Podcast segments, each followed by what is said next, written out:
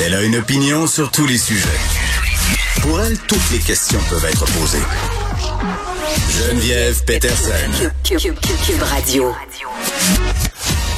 Salut tout le monde, bienvenue à l'émission Le gouvernement Legault qui a mis fin ce matin à l'état d'urgence sanitaire euh, qui était évidemment en lien avec la COVID-19. C'est Christian Dubé qui en a fait l'annonce euh, donc quand même hein, du 13 mars 2020 euh, et ça va prendre fin le 1er juin. Donc aujourd'hui, ça fait quand même de longs longs mois. Et qu'est-ce que ça mange en hiver? Qu'est-ce que ça permet de faire d'être en état d'urgence? Donc ça permet au gouvernement de prendre des décisions plus rapidement que d'habitude beaucoup les oppositions ont joué là-dessus. Là, ça va être quand la fin de l'urgence sanitaire, c'est quand que le gouvernement Legault va arrêter de gouverner par décret?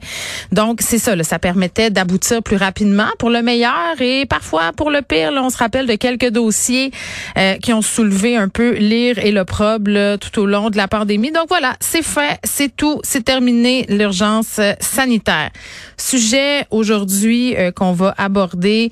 J'entendais ce matin, je lisais dans les journaux là par rapport à la légalisation des drogues dures en Colombie-Britannique. Évidemment, ça fait réagir. On va se poser la question pourquoi le gouvernement Trudeau va de l'avant avec ça? On sait qu'en Colombie-Britannique, il y a un problème euh, qui est en même généralisé au reste du Canada. C'est la critique qui revient beaucoup aujourd'hui.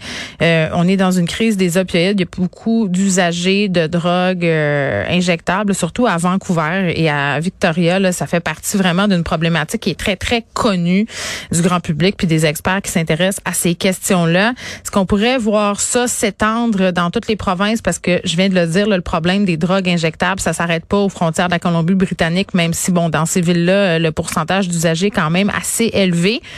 Euh, des critiques aussi en vrac là, qui sont émises par rapport à cette légalisation-là, qui, bon, euh, n'est pas non plus euh, illimitée. C'est-à-dire que les personnes pourront être en possession de drogues injectables, mais aussi de méthamphétamine, de cocaïne à hauteur de 2,5 grammes. Et ça fait sourciller les gens du milieu.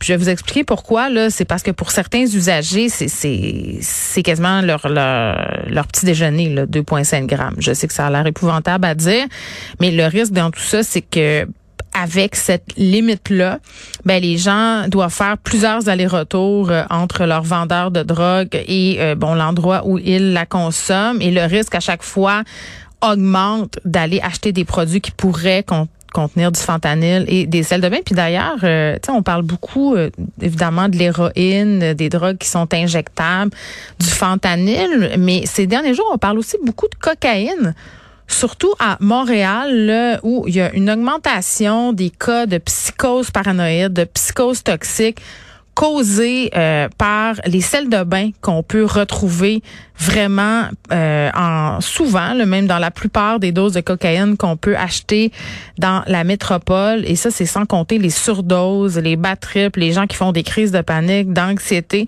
Donc, euh, si vous êtes un usager de cocaïne et si vous prenez de la coke de façon récréative, moi, je ne juge pas ça du tout, mais il faut garder ça en tête pour vrai, là, parce que euh, tu peux pas savoir qu'est-ce que tu consommes. Et moi, ça me fait toujours rire d'entendre des gens qui disent ah oui, mais moi, mon dealer, je le connais.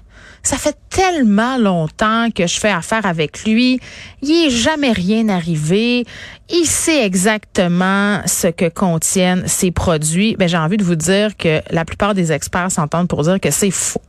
Parce que rendu à l'étape de la vente, la personne, bon, évidemment, là, il y a, ça a l'air épouvantable à dire, vendre la drogue, c'est une business. Il y a qu'une organisation criminelle qui veut envoyer ses usagers, ses clients à l'hôpital. Donc, à un moment donné, il faut, faut, faut se dire ça aussi. Mais les gens qui vous vendent vos affaires n'ont aucune idée la plupart du temps de ce qu'il y a dedans. Puis pour vrai, moi, ça me fait super peur, l'affaire des selles de bain.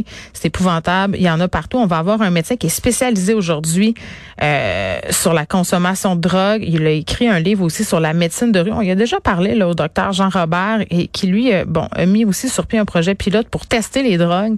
C'est-à-dire, avant de consommer, tu sais exactement euh, ce qu'il y a dedans. Puis après ça, ben, tu prends tes décisions.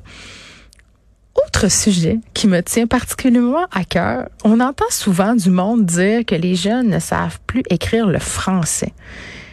Les jeunes savent pas écrire, ils font des fautes, ça doit être à cause des téléphones intelligents, des logiciels de correction, ça doit être parce qu'ils consomment beaucoup trop de contenu en anglais. Est-ce que la qualité du français est en déclin, surtout chez les jeunes? Il y a eu un texte vraiment fort intéressant publié dans l'actualité à ce sujet-là. On aura France Martineau, qui est une éminente linguiste qui s'est penchée sur la question et je pense que la réponse va peut-être vous surprendre.